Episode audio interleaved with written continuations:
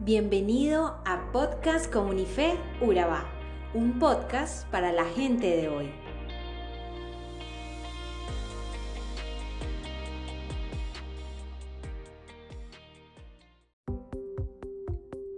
El episodio de hoy está basado en el capítulo 7 del segundo libro a los Corintios. Queremos que lleves ese tiempo devocional a otro nivel. Por esa razón te invitamos a que leas 2 de Corintios capítulo 7 versículos del 1 al 16 antes de continuar escuchando este episodio.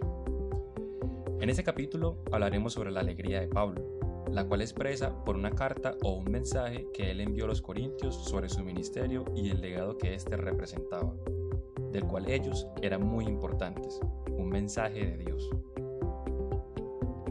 Y Pablo se sentía feliz porque aquellos a quienes les había llegado el mensaje de Dios lo habían recibido y ahora estaban preocupados por la vida, por su ministerio y las necesidades de Pablo. Ellos reconocieron su pecado, pero al mismo tiempo su función de ser un apoyo, y justamente esto es lo que llenaba de alegría a Pablo.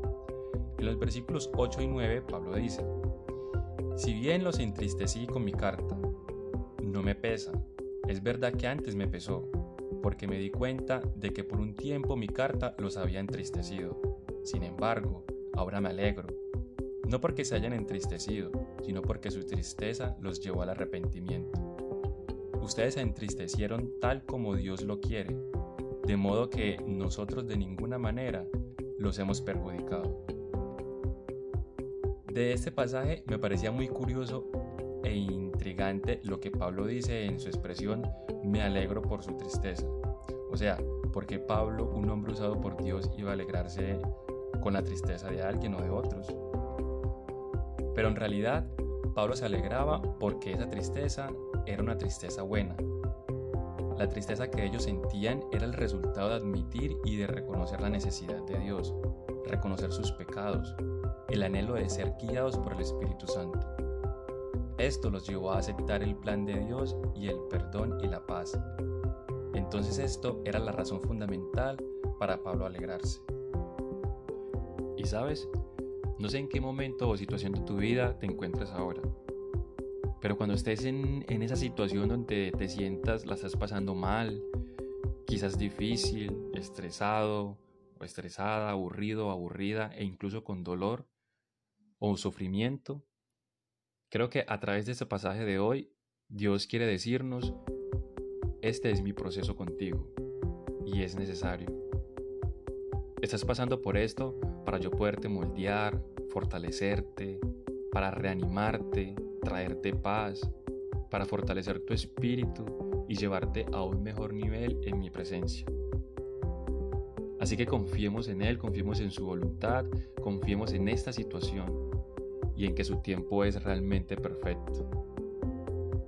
Pablo en el versículo 10 dice, la tristeza que proviene de Dios produce el arrepentimiento que lleva a la salvación, de la cual no hay que arrepentirse, mientras que la tristeza del mundo produce la muerte.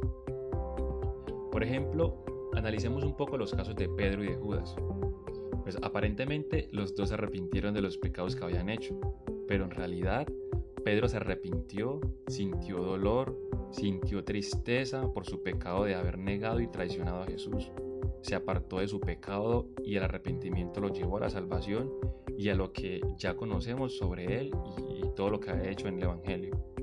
Sin embargo, en el caso de Judas, su arrepentimiento no fue arrepentimiento. A Pedro le pesó haber traicionado a Jesús. Judas le pesó la conciencia de haber traicionado a Jesús. Es decir, lo que en realidad Judas tuvo fue remordimiento y no arrepentimiento. Por eso el apóstol Pablo dice, la tristeza que proviene de Dios produce el arrepentimiento que lleva a la salvación, de la cual no hay que arrepentirse, mientras que la tristeza del mundo produce la muerte. Este mensaje que nos da Dios a través del apóstol Pablo me gusta mucho, porque a pesar de que no somos perfectos, de que nos equivocamos tantas veces, aún así, Dios está dispuesto a confiar plenamente en nosotros. Confía en que cuando nos equivoquemos, estemos dispuestos a reconocerlo, reaccionar, a, corregirlo y volver a colocar nuestra vida en armonía con los planes y la voluntad de Él.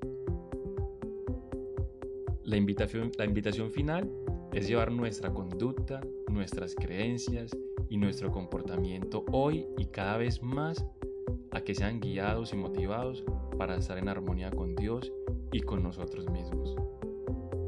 Dios te guarde y te vaya muy bonito en tu día.